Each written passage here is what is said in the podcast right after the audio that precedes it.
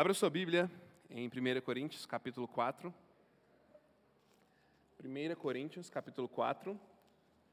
Hoje a gente vai do versículo 6 até o versículo 13, tá bom? 1 Coríntios 4, do versículo 6 até o versículo 13. Olha só, pedi para todo mundo abrir, fiquei olhando vocês e não abri minha Bíblia. 4, 6 a 13. Eu vou ler para nós. Hoje eu estou com a minha revista atualizada, tá bom? Pessoal da projeção aí. Diz assim: Estas coisas, irmãos, apliquei-as figuradamente a mim mesmo e a Apolo, por vossa causa, para que, por nosso exemplo, aprendais isto. Não ultrapasseis o que está escrito, a fim de que ninguém se ensoberbeça a favor de um em detrimento de outro. Pois quem é que te faz sobressair? E que tens tu que não tenhas recebido? E se o recebeste, por que te vanglorias? Como se não o tiveras recebido. Já estáis fartos, já estáis ricos, chegastes a reinar sem nós. Sim, tomara reinasseis, para que também nós viéssemos a reinar convosco. Porque a mim me parece que Deus nos pôs a nós, os apóstolos, em último lugar, como se fôssemos condenados à morte, porque nos tornamos espetáculo ao mundo tanto a anjos como a homens. Nós somos loucos por causa de Cristo e vós, sábios em Cristo. Nós fracos e vós, fortes. Vocês nobres e nós, desprezíveis. Até a presente hora, sofremos fome e sede e nudez, e somos esbofeteados e não temos morada certa, e nos afadigamos, trabalhando com as nossas próprias mãos. Quando somos injuriados, bem dizemos, quando perseguidos, suportamos. Quando caluniados, procuramos conciliação. Até agora temos chegado a ser considerados lixo do mundo, escória de todos. Deus,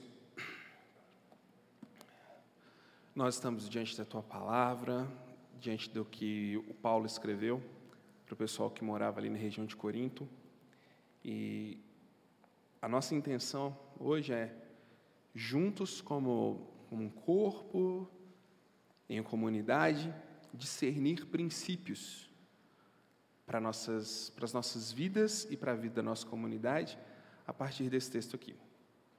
Eu te peço que o Senhor traga até nós iluminação, entendimento e curiosidade de olhar para esse texto aqui como, como um garimpeiro, buscando pepitas de sabedoria, de verdade, que nos conduzem à vida. Eu te peço também que tenhamos paz, tranquilidade e foco enquanto estamos juntos, que o Senhor repreenda o nosso inimigo, o diabo. Ele não é convidado aqui, nunca vai ser. Nós confiamos no Senhor para nos ajudar durante todo esse tempo aqui. Eu te agradeço.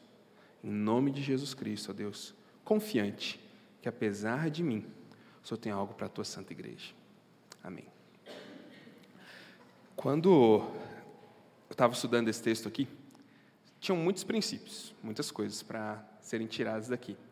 E a dificuldade, sim, é escolher onde a gente vai colocar o, o holofote, porque a gente poderia falar muitas coisas. Então, você ganha se você está fazendo o guia de estudos durante a semana. Porque com certeza, alguma coisa que eu não vi, você viu, alguma coisa que você viu ou não viu, enfim, você entendeu o que eu quis dizer, a gente ganha em riqueza nesse texto. Mas eu quero apresentar alguns, alguns princípios aqui, eu percebi que um dos princípios que ele está falando descaradamente tem muito a ver com uma, uma história que acontecia comigo quando eu era criança. Eu não estou aqui para contar a história da minha vida, longe disso, mas isso tem tudo a ver com o texto, que é o seguinte. Quando eu era criança, tinha um monstro que visitava toda noite no meu quarto. Sério. Era um monstro, eu morria de medo dele, era, ficava apavorado.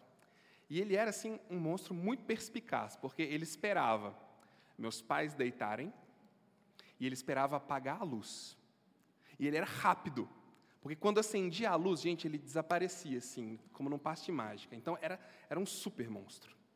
Só que tinha um segredo para não ser capturado por ele. Eu tinha que ficar completamente debaixo dos meus cobertores. Então eu cresci fazendo sauna seca. Né? Eu tinha que ficar debaixo do cobertor imóvel. Imóvel. Porque tinha dia que ele chegava com o nariz assim, ó, bem pertinho do meu rosto, eu até escutava a respiração dele. Um dia ele quase puxou o cobertor, mas eu travei ele mais atrás assim do corpo, igual um casulo, igual uma crisálida, e aí ele, ele foi embora. E toda noite esse monstro voltava. Ele morava no meu quarto e eu morria de medo dele. E por que eu estou te contando isso? Porque Paulo está falando de um monstro que vivia não no quarto da igreja de Corinto, não numa salinha ali na igreja de Corinto, não escondido debaixo de uma cama, ou de uma cadeira, ou de um banco lá da igreja, se é que eles tinham banco, mas de um monstro que vivia dentro do coração deles. E que estava mostrando as garrinhas assim, com muita, muita intensidade, que era o monstro do ego. Daí eu pensei, uau, eu também tenho um. E eu disse, eu tenho que contar para o pessoal, eles têm um também. Então nós vamos viver a nossa monstruosidade juntos. Né? Paulo está cutucando a gente nesse sentido. E esse monstro, que é o ego, ele não era perigoso necessariamente, como o monstro que morava no meu quarto era. Ele não queria me pegar, ou não queria pegar cada um ali na igreja. O problema desse monstro, que morava no coração deles, é que ele perseguia o outro. Ele perseguia o próximo. Ele comia a pessoa que estava do lado. Ele ia atrás da pessoa que estava junto. Ele pisava na goela da pessoa para ele aparecer. Ele apagava o outro para ele poder aparecer. Ele humilhava, ele negligenciava, ele jogava ele para baixo de cachorro. Se bem que esse exemplo está perdendo força, né, por causa dos pets, mas ele jogava a pessoa para baixo de um, de um animal. Por quê? Porque o monstro do ego tinha que aparecer. E ele aparece assim, mordendo o outro. E o que Paulo está fazendo aqui, gente, de verdade, para nós a lição é essa. Tem um monstro do ego que mora dentro do nosso coração. E Paulo está com um pouquinho de sarcasmo e um pouquinho de acidez diretamente falando para eles: chega de soberba. Não é possível. Isso tem que acabar. Assim como ele falou semana passada, ou oh, parem de julgar, porque vocês não têm a visão da figura toda. Ele está dizendo agora: para um pouquinho e veja se esse seu ego, se ele é tão justificável assim diante das coisas que vocês têm recebido. Então nós vamos olhar para o texto e nós vamos responder a pergunta: será que era justificável para eles se gloriarem? Ah, Rafael, mas como que eles se gloriavam? Você pode me lembrar? Eu esqueci da, das pregações. Eles se achavam mais inteligentes do que Paulo. Eles tinham descoberto um tipo de raciocínio, de filosofia, que tinha sua fonte no pensamento grego dos sofistas, e eles estavam assim deslumbrados com isso, com essa nova forma deles pensarem. E aí, na mente deles, deu um clique, e eles disseram: descobrimos o X da questão. Temos uma religiosidade aprimorada por um pensamento extremamente sofisticado. A gente não precisa mais desse apóstolo maluco, desse apóstolo maluco que está pregando essa história de um Jesus que morre do outro lado da, do mundo. Espera aí, gente. Oi, oi, oi. Parou? Ok. Dei um tapa no negócio aqui. Então eles estavam muito deslumbrados com essa filosofia nova. E aí, Paulo está argumentando com eles. Primeiro argumento de Paulo: olha, vocês estão criticando o que eu digo, mas o que eu estou falando desde o início é sobre Jesus. Até agora eu não falei nada diferente do que vocês têm ouvido do testemunho de Jesus. Outro argumento de Paulo: o que eu tenho falado para vocês tem transformado pessoas. Eu sou uma delas, porque eu era um assassino, eu era um cara mau, eu era completamente avesso, inclusive a vocês, e agora eu estou aqui pregando o Evangelho, e vocês são prova disso, porque tem dons em vocês, não falta nenhum, vocês também experimentaram. Então, vamos olhar os frutos, a sabedoria de vocês tem produzido divisões, contendas, vocês estão se mordendo e destruindo uns aos outros, mas essa, essa coisa simples aqui, pouco rebuscada, ela está salvando vidas. E aí ele diz: então, vamos fazer uma coisa? Vamos parar de julgar uns aos outros? Que tal? Vamos lembrar que a nossa fidelidade é a Jesus? E que a gente não precisa ficar com tanto medo assim do que os outros dizem ou não dizem. Vamos esquecer isso e vamos focalizar a nossa fidelidade a Deus? Porque é só Ele que vê todas as coisas para julgar. Então vamos fazer isso? Essa tem sido a argumentação de Paulo. E nessa linha, ele vai dar essa chamada neles agora. Porque ele fala, gente, isso tudo que eu estou aplicando, tá? que eu apliquei inclusive a mim e a Apolo, e ele fala, e eu nos usei como exemplo, porque entre Apolo e eu não existe nenhuma contenda, é isso que ele está falando no versículo 6. Eu usei a nós como exemplo, mas nós não estamos divididos, tá? nós estamos unidos, não existe uma facção entre nós. Tudo isso que eu estou falando é para que vocês aprendam uma coisa: parem de se achar melhores do que os outros. Só que isso vem num, num, momento muito difícil, relembrando também. Eles não gostavam da pregação de Paulo, eles não respeitavam o apóstolo Paulo, tá bom? Ele estava num momento onde eles estavam criticando muito ele, mas Paulo, assim, Paulo não está nem aí para isso não. Ele tem um compromisso com a verdade. Ele tem um compromisso de falar para eles: esse é o caminho, andem por ele. Compromisso, assim, de, de verdade, está cada vez mais difícil. Paulo poderia ter virado as costas, pensado: vou me sujar com isso? Eu vou me queimar com isso? Eu vou perder a amizade?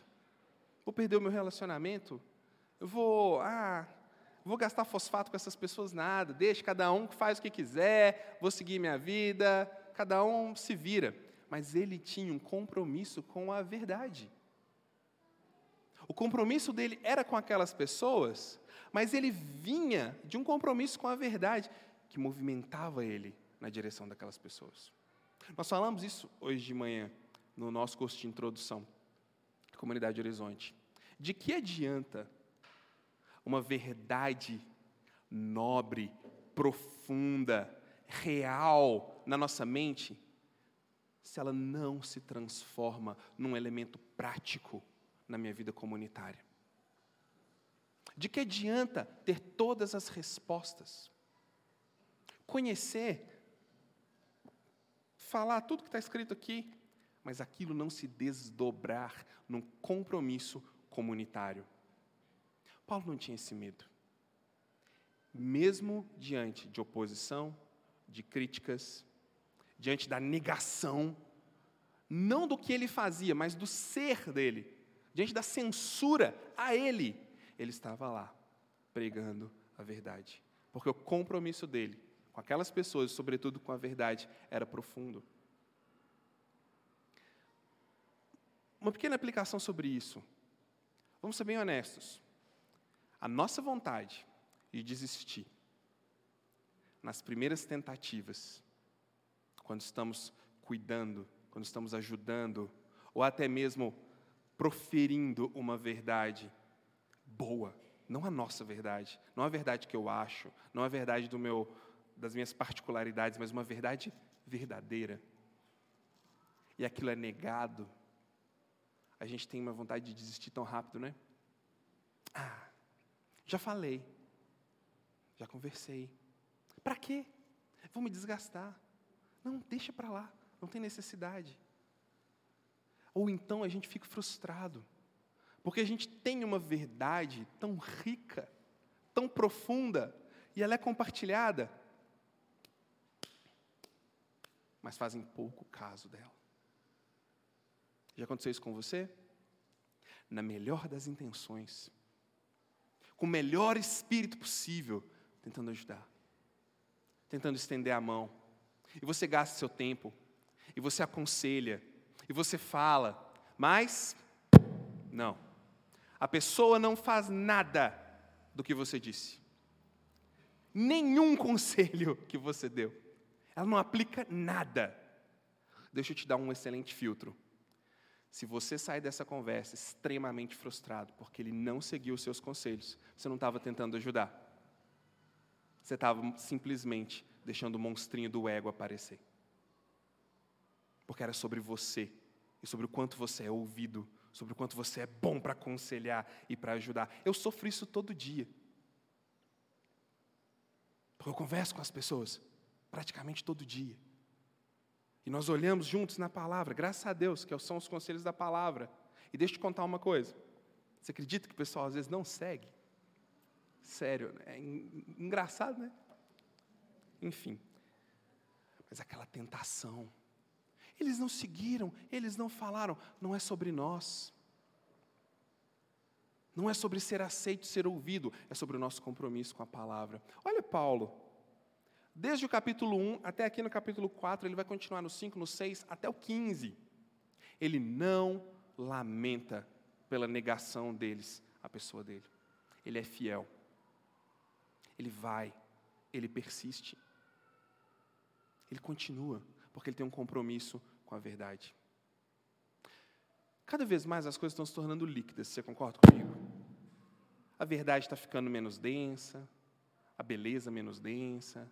As coisas estão ficando bem líquidas mesmo. Virou até jargão falar que as coisas estão ficando líquidas. Faz a gente parecer inteligente, sabe? Mas é verdade.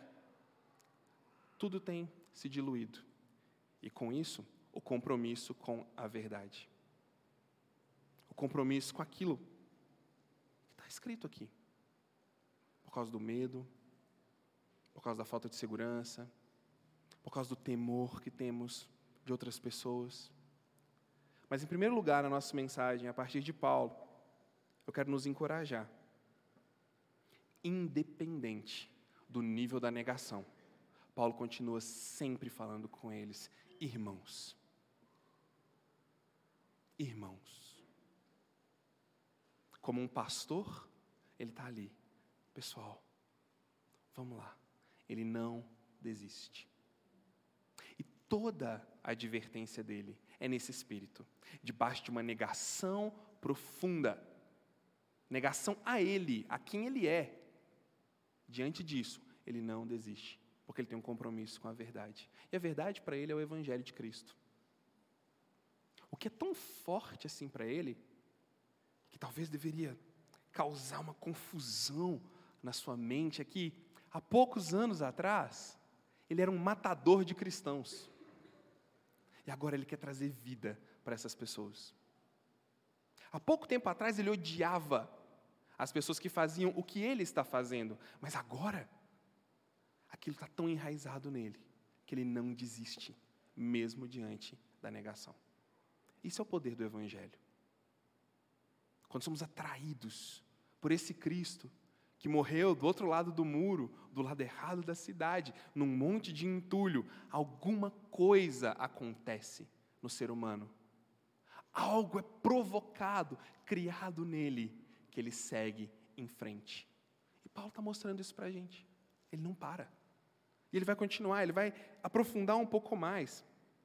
No versículo 7 ele vai dizer assim: Antes, no versículo 6, ele fala: Eu dei esse exemplo para que vocês não se soberbeçam para que vocês não se achem melhores, para que vocês não se apoiem no que as pessoas estão falando, mas se apoiem no Evangelho, porque ele vai fazer algumas perguntas retóricas. Que eu fiz para mim enquanto eu estava lendo, acho que você deveria fazer para você também, que é o seguinte: pois quem é que te faz sobressair? Na NVI vai estar algo parecido com o que faz você ser diferente? Qual é o seu diferencial? O que em você é diferente dos outros? Qual é o, a pitada que te diferencia do resto, que torna você assim tão importante, que faz algo diferente em você? Ele continua, vou voltar na pergunta. E o que é que você tem que você tem que não foi dado para você, que você não recebeu? O que você tem que não foi recebido? E se você recebeu, já presumindo a resposta anterior, por que você se gloria? Como se você tivesse ganhado isso por seu mérito próprio. Está levando o pessoal para pensar. Primeiro, o que é diferente em vocês? Paulo pergunta. A resposta ele já deu. O diferente neles é que Deus, mesmo quando eles estavam mortos nos seus delitos e pecados, mergulhou nas profundezas da morte espiritual e trouxe eles à vida. O que há de diferente neles é que a graça de Deus deu condição deles entenderem o amor de Jesus. Por isso, pela graça, eles foram salvos. Pela graça, eles conseguiram demonstrar fé. O que há de diferente neles é que eles receberam todos os dons, porque alguém deu para ele, o próprio nome dom é um presente. O que há de diferente neles é que eles podem ser chamados filhos de Deus, por causa do Deus que morreu do lado errado do muro. Uma pergunta retórica, Paulo está dizendo: tá bom, a diferença de vocês está vindo de onde? A única diferença que importa vem de vocês? É como se ele dissesse assim: ó, ok, vocês têm um pensamento muito sofisticado, vocês são muito inteligentes, vocês conseguem pensar numa frequência e num nível muito mais profundo, não é? Qualquer um que ler os pré-socráticos consegue fazer isso. Ah, mas vocês conseguem argumentar e falar de um jeito muito diferente, vocês estão se gloriando nisso, não é? Pega um pouco de lógica, lê um livro de Boécio e você vai manjar do assunto. Ok, isso aí você e, e as outras pessoas também têm. O que, que diferencia vocês de verdade? O que, que fica se tirar tudo que vocês estão se, se agarrando e se apegando? Paulo está provocando eles. O que, que vai sobrar se Deus soprar em vocês e tudo aquilo que não for material, concreto, espiritualmente vivo, for diluído? O que, que sobra? Sobra Jesus. Sobra Jesus. E mais nada. Eles precisavam ser lembrados disso. Mas olha, a gente canta isso todo domingo. Isso tá, isso é preconcebido na maneira como a gente escreveu o guia de estudos para a nossa igreja. Isso está preconcebido na forma como a gente cultua a Deus. Mas eles precisavam ser lembrados disso, porque o pensamento deles já estava indo muito longe. Eles estavam começando a se apegar demais a quem eles eram, a confiar demais no que eles faziam. E Paulo lembra: ok, me dá uma lista dos seus diferenciais e vamos comparar com aquilo que Cristo te deu. Só fica o que Cristo te deu. E ele continua: Isso aí vocês receberam. Vocês não conquistaram. Não foi algo que pelo esforço, que pela, pelo empenho, por ser melhor, por ler mais, por estudar mais, por conversar mais. Não foi uma coisa que vocês conquistaram dessa forma, não? Esses dons que tem entre vocês, foi Deus quem deu. Se vocês foram conquistados e o único diferencial de vocês é Cristo, se tudo de bom que vocês têm condição de experimentar através dos dons foi recebido, ele vai dizer: qual é o sentido de vocês se gloriarem? Em que vocês estão se gloriando? É uma é uma maneira assim, de sacudir eles intelectualmente. Isso é lógica para eles. Você só tem o que Cristo deu. Você não recebeu nada, mas você se gloria de que você é muitas coisas. É quebrado, não é um, não é um silogismo perfeito. Não faz sentido. E leva eles a pensarem. E aí, quase que sem esperar eles responderem, Paulo já engata o versículo 8. Ah, então é porque vocês já estão muito ricos, não é? Vocês já, vocês já têm tudo o que vocês precisam. Vocês já têm a majestade, e eu vou explicar para você porque ele usa essa figura. Vocês já têm a pompa e a glória. Ha, quem dera vocês tivessem alguma coisa de verdade, porque a gente poderia talvez até compartilhar disso junto. Porque para nós apóstolos, só está sobrando as migalhas. É isso que ele está dizendo. A figura que ele usa é muito interessante. Numa época em que a gente não conseguia acompanhar as guerras em tempo real, numa época em, fazia, em que não se fazia stories na guerra, para as pessoas descobrirem o que está acontecendo, a maneira deles descobrirem que eles tinham ganhado uma batalha é quando os exércitos com seus generais voltavam para a cidade e eles passavam debaixo de arcos, triunfando. Isso tinha um simbolismo muito interessante. Na frente vinham os generais, os oficiais de alta patente, as pessoas mais graduadas desfilando, e eles passavam debaixo daqueles arcos, simbolizando a purificação dos males que eles tinham feito na guerra para ganhar. É um símbolo de purificação. E no final, sabe quem vinha? Os prisioneiros. Acorrentados, nus, carregando os espólios, humilhados, feridos. Eles eram expostos, envergonhados. No final do dia, esses prisioneiros ou eram mortos, sacrificados, muitas vezes em praça pública, ou vendidos como escravos. Paulo fala para eles: é, vocês estão na frente né, do comboio. Vocês já estão purificados pelos arcos que vocês mesmos construíram, né? Vocês estão purificados pelas estruturas que vocês constroem para vocês mesmos e vocês passam debaixo delas com toda a sua glória, com toda a sua pompa, com todo o seu alto louvor. Mas nós, os que pregamos o Evangelho, a gente está atrás acorrentado, humilhado, sem nada. E ele dá algumas descrições disso. Nós somos um espetáculo nesse mundo de ridicularização. Tanto para homens quanto para anjos. Não há beleza, não há glamour, não há louvor no que nós fazemos. Somos loucos por causa de Cristo. É loucura essa vida, esse jeito. Somos tidos como loucos por causa de Jesus. Mas na verdade nós somos é sábios. E ele já argumentou antes por quê. Nós somos tidos como fracos, né? Incompetentes, ralé. Vocês são os fortes porque vocês estão na frente. O raciocínio de vocês é o que está purificando vocês. Nós só temos Cristo. Nós só temos Jesus para nos purificar. Até agora, a gente está com fome. Versículo 11. Sede, nudez. Pensa na figura do prisioneiro, acorrentado, passando. Nós somos esbofeteados e não temos nenhum teto para nos esconder. E nos afadigamos trabalhando com as nossas próprias mãos.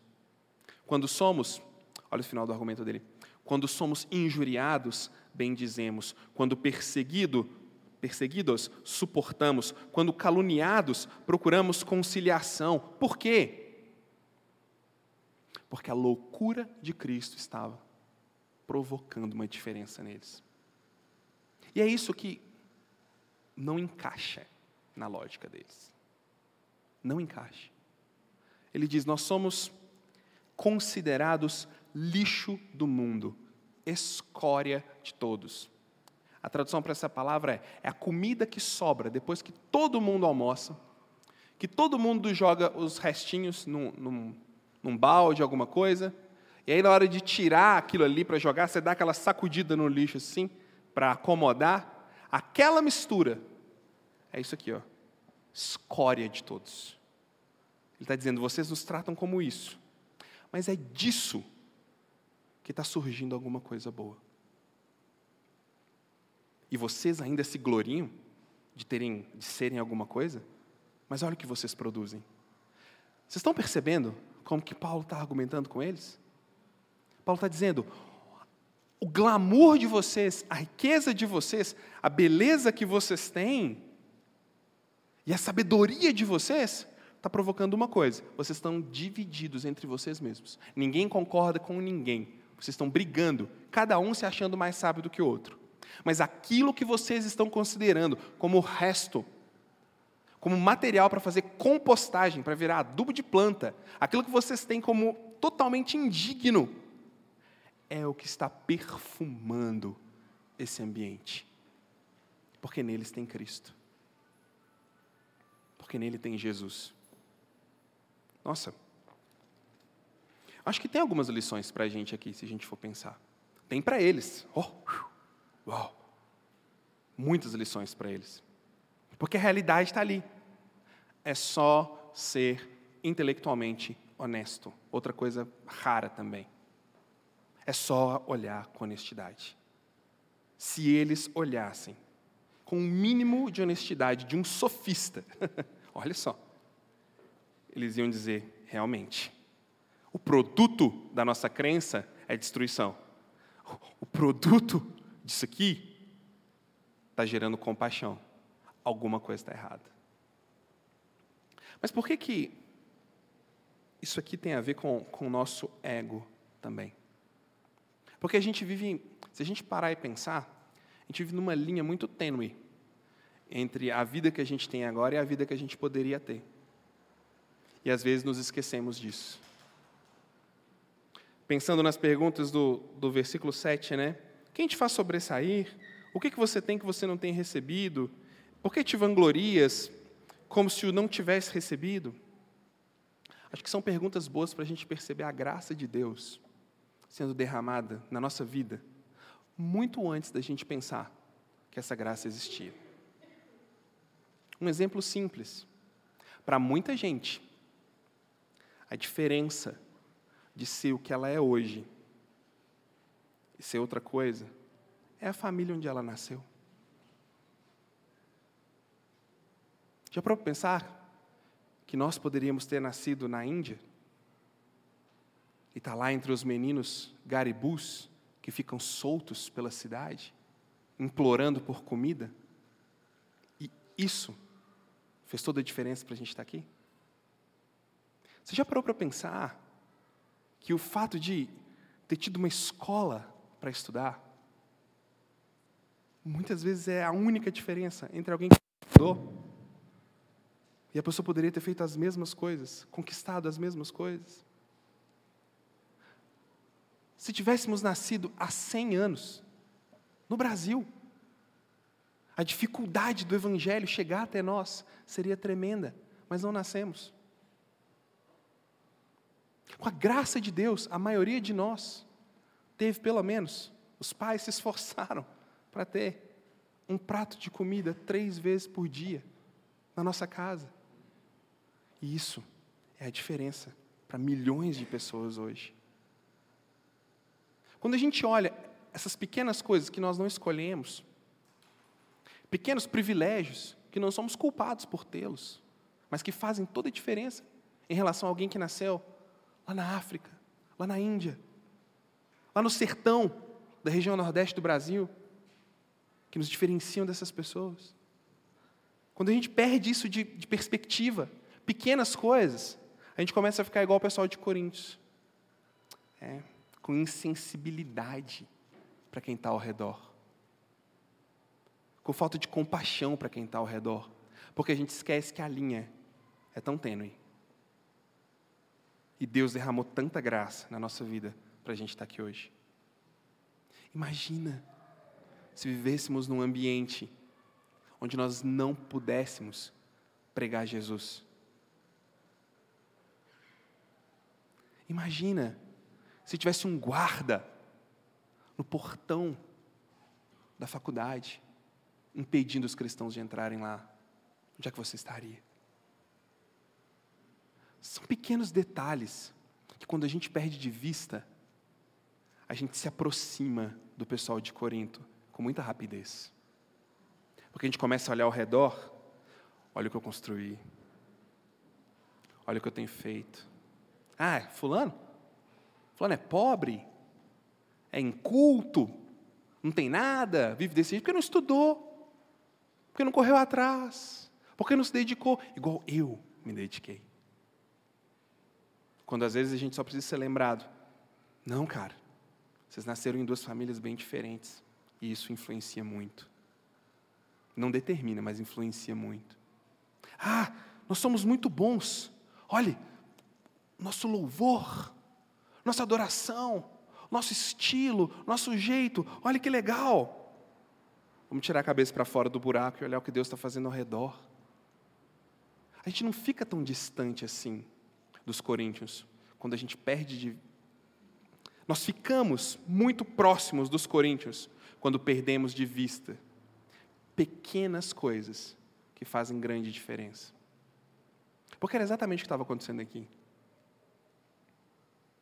Eles estavam desconsiderando que um cara que era matador de cristãos, de repente, teve uma experiência, teve uma teofania, Jesus apareceu para ele, conversou com ele e mudou tudo na vida dele. Ficou cego um tempo, depois voltou a enxergar.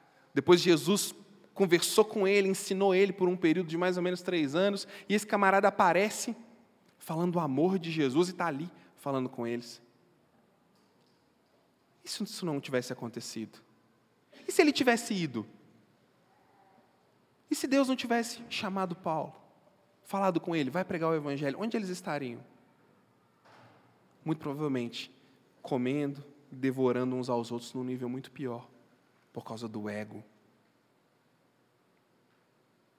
Por causa dessa coisa dentro de nós que vai inflando, inflando. Quando a gente vai olhando e parando de responder as perguntas do versículo 7. O que, que te faz tão diferente assim? O que, que você tem que você não recebeu? E se você recebeu tanta coisa, por que você age como se você fosse o conquistador de tudo? Quando a gente para de responder essas perguntas, a gente cai no erro de Corinto, que é olhar para as nossas conquistas e apoiar nas conquistas dos outros. E pelo que eu vi aqui, isso se isso entra em conflito com a ideia do evangelho. Basta a gente olhar, por exemplo, para Efésios, capítulo 2. Estando nós mortos. Parece boba essa pergunta, mas morto sente? Não. Morto pensa? Não. Morto toma iniciativa? Também não. Tá bom, né? Você já entendeu. Estando nós mortos, Jesus foi lá e colocou vida em nós, para que pudéssemos colocar fé nele. É aí onde as coisas começam, é aí onde elas devem estar alicerçadas. Perder isso de vista é insuflar em nós mesmos esse monstro do ego. E eu acredito que cabe para nós uma reflexão profunda em qualquer fase da nossa caminhada de vida. Seja ela uma caminhada de vida longa, com muita experiência, já com seus cabelos brancos na vida temporal, mas também na vida espiritual, parar e pensar, ok, o que, que me faz sobressair? O que, que eu tenho que eu não tenho recebido? Mas cabe em nós também, no início, ou até mesmo fora de uma caminhada cristã, parar e observar. Olha o tanto de coisa que eu já recebi. Coisas tão pequenas, mas que causam tanta diferença na minha história em relação a outras pessoas que não tiveram as mesmas oportunidades. E eu estou aqui. Isso já é graça de Deus. Porque Ele, estando nós mortos, nos deu vida. Estando nós mortos, nos achou estando nós mortos por meio de graça, foi lá e puxou a gente para fora. E Paulo está dizendo para eles: Deus não fez isso. Para uma hora dessa, vocês pararem e dizerem assim: Nós estamos. Nós estamos construindo um evangelho muito melhor. Nós estamos organizando as coisas. Aquilo que não deu tempo de Jesus fazer, agora a gente vai fazer. Paulo está dizendo para eles: vocês não vão fazer isso. Vocês precisam lembrar onde vocês estavam. Por quê? Porque o compromisso dele com a verdade era profundo. Isso não é uma coisa simples de conversar, gente. Fala a verdade. Pode ser um amigo íntimo, um familiar. Esse processo de a gente se ajudar a responder as perguntas do versículo 7 é muito difícil. É basicamente a gente reconhecer: nossa, eu não sou tão bom assim. Mas é justamente quando a gente olha e vê, é, não sou tão bom assim, é que Jesus começa a ficar cada vez melhor. Porque o compromisso de Paulo com a verdade era tão grande que ele sabia. Ele sabia o que Pedro fala lá no capítulo 5, começando no versículo 5. Deus resiste à soberba. A ideia é Deus põe uma mão assim, ó, na soberba, tampa. Igual a gente faz com um bichinho, um tatu bolinha, que está ali, a gente vai pisa em cima dele, né? Põe a mão em cima de uma formiga e tampa. A ideia é essa. Deus resiste, Deus põe a mão em cima do soberbo. Agora veja o coração do Paulo. Volta. Volta lá no início. Sendo negado, sendo ridicularizado, totalmente humilhado. Colocaram ele como lixo, como escória. E ele ainda está ali, compromissado com a verdade, gritando para esse pessoal: não façam isso para que Deus não resista a vocês. Parem com isso, respondam essa pergunta, porque vocês já têm recebido, não percam isso de vista, porque é isso que faz toda a diferença. Olha só, o monstrinho do ego, e eu falo monstrinho usando um baita do eufemismo, né? O meu é grandão, não sei o seu. Mas o monstrinho do ego, ele está aqui. E ele vai querer morder o outro, vai querer pisar no pescoço do outro, vai querer transformar tudo sobre nós mesmos. Por isso que chama ego. E só tem um jeito disso não te destruir, disso não me destruir, não destruir a nossa comunidade, não destruir uns aos outros. É a gente lembrar, ou se a gente tem algo que nos diferencia, é porque a gente pode ser chamado filho de Deus por causa de Jesus. Se tem algo que a gente recebeu e que a gente está aqui fazendo, é porque Deus nos deu. É porque Ele nos chamou. É porque Ele mergulhou lá na profundeza da morte. Por isso eu não preciso provar nada para ninguém. Eu não preciso agir como se eu tivesse conquistado. Eu posso ser um derrotado. Eu posso ser fraco. Lembrando de Saul, lá atrás no Antigo Testamento, Saul foi um primeiro rei de Israel. Ele foi escolhido no momento em que ele era humilde, vulnerável. Ele até, gente, se escondia, porque ele não queria ser rei, ele não queria, ser, não queria brilhar. Mas teve um momento que ele esqueceu que o reino foi dado para ele. Teve um momento que ele esqueceu que o que diferenciava ele era que Deus tinha ungido ele como rei. E ele começou a confiar nele mesmo, achando que ele podia fazer todas as coisas. Ele desobedece a Deus. E Deus resiste a ele. Está lá em 1 Samuel capítulo 15, versículo 17 em diante. Outra pessoa, para usar um exemplo do Antigo Testamento também, Nabucodonosor, rei babilônico, criava imagens dele mesmo, se promulgava como Deus, como Todo-Poderoso. Deus humilhou, Deus resistiu a ele. Ele ficou sete anos como um louco, vivendo como um animal. Texto de Daniel, capítulo 4, começando no versículo 30, diz que as unhas dele cresceram igual a unha de ave. Os pelos dele cresceram igual um lobisomem. Ele vivia no meio do mato igual um louco. Porque ele se gloriou. Ele esqueceu quem é o verdadeiro rei. Quem é o todo-poderoso. No mesmo raciocínio de Paulo, eu não quero esquecer quem me deu tudo que eu tenho. Eu sei que você também não quer. Eu não quero achar que eu sou bom demais. Eu quero valorizar os talentos que Deus me deu reconhecer e falar deles sem ter vergonha, porque foi Ele que me deu. Mas eu não quero esquecer que foi Ele que me deu. Eu não quero esquecer que a diferença é Ele quem está fazendo. E Paulo está dizendo: Isso mesmo, não façam isso.